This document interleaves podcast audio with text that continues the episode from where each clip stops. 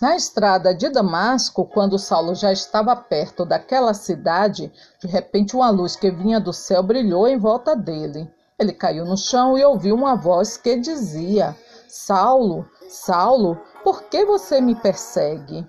Quem é o Senhor? perguntou ele. A voz respondeu: Eu sou Jesus, aquele que você persegue. Mas levante-se, entre na cidade e ali dirão a você o que deve fazer. Os homens que estavam viajando com Saulo ficaram parados sem poder dizer nada. Eles ouviram a voz, mas não viram ninguém. Saulo se levantou do chão e abriu os olhos, mas não podia ver nada. Então eles o pegaram pela mão e o levaram para Damasco. Ele ficou três dias sem poder ver e durante esses dias não comeu nem bebeu nada. Em Damasco morava um seguidor de Jesus chamado Ananias. Ele teve uma visão e nela apareceu o Senhor chamando. Ananias respondeu: Aqui estou, Senhor. E o Senhor lhe disse: Apronte-se e vá até a casa de Judas, na rua direita, e procure um homem chamado Saulo, da cidade de Tarso. Ele está orando e teve uma visão. Nela apareceu um homem chamado Ananias, que entrou e pôs as mãos sobre ele, a fim de que ele pudesse ver de novo.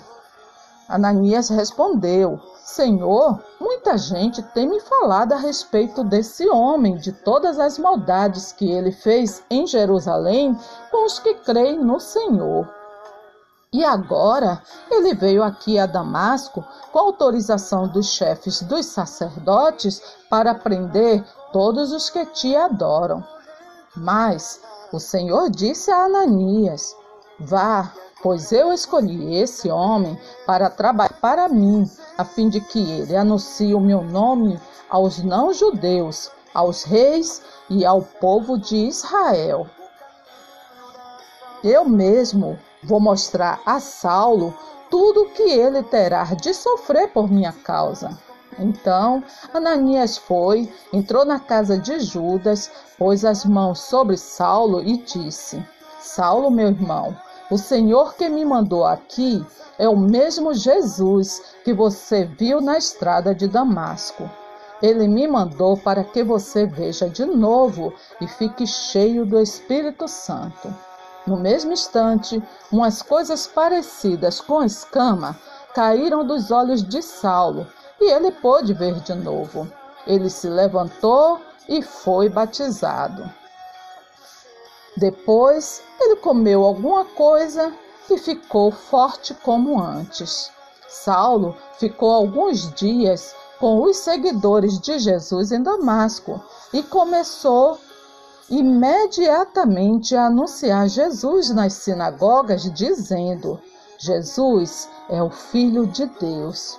Todos os que ouviam Saulo ficavam admirados e perguntavam: Não é este o homem que em Jerusalém estava matando todos os seguidores de Jesus?